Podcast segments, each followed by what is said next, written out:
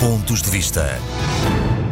Vivemos tempos muito difíceis, tempos de encerramentos, de limitações à liberdade de cada um e às liberdades coletivas.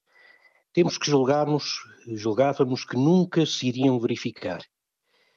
Também, eh, com o encerramento das fronteiras, ficamos mais longe uns dos outros.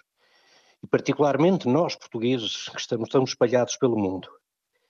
Temos muita gente hoje impedida de ver os seus familiares, de ver aqueles de quem gostam, de ver, de acompanhar até o modo como os seus negócios decorrem. E muita gente não percebe bem o impacto que isto tem na vida de cada um. Para tal é preciso perceber o que é Portugal. Portugal vale não pelo seu espaço físico, vale pelas pessoas, por aquilo que somos no mundo, pelos lugares onde estamos, pelos negócios que fizemos, pela presença cultural que temos. Um país vale, sobretudo, por aquilo que são os seus homens e as suas mulheres. E é isso que vale Portugal.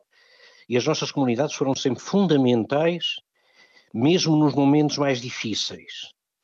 É bom recordar que quando passamos dificuldades, ainda bem em momentos bem recentes, como por exemplo, na sequência das tragédias, dos incêndios que varreram o nosso país, foram exatamente as nossas comunidades os primeiros a ajudar-nos.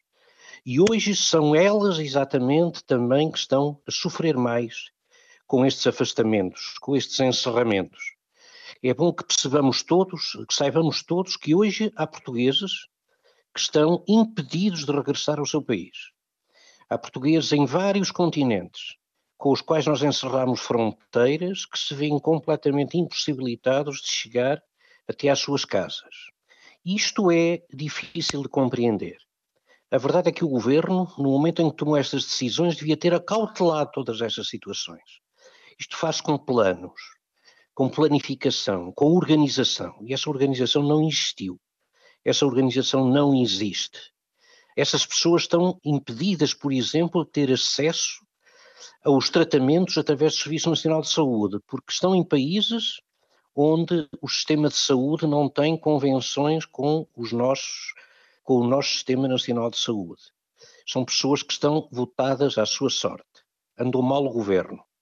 Andou mal o governo e anda mal. Aguardo sinceramente, calmamente, que ainda possamos vir a ter alguma normalidade neste anormal que nós vivemos.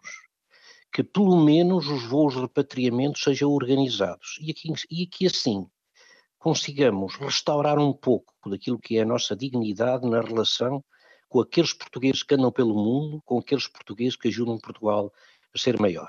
Assim como temos andado até aqui, não está bem. Só espero que consigamos mudar. Pontos de vista.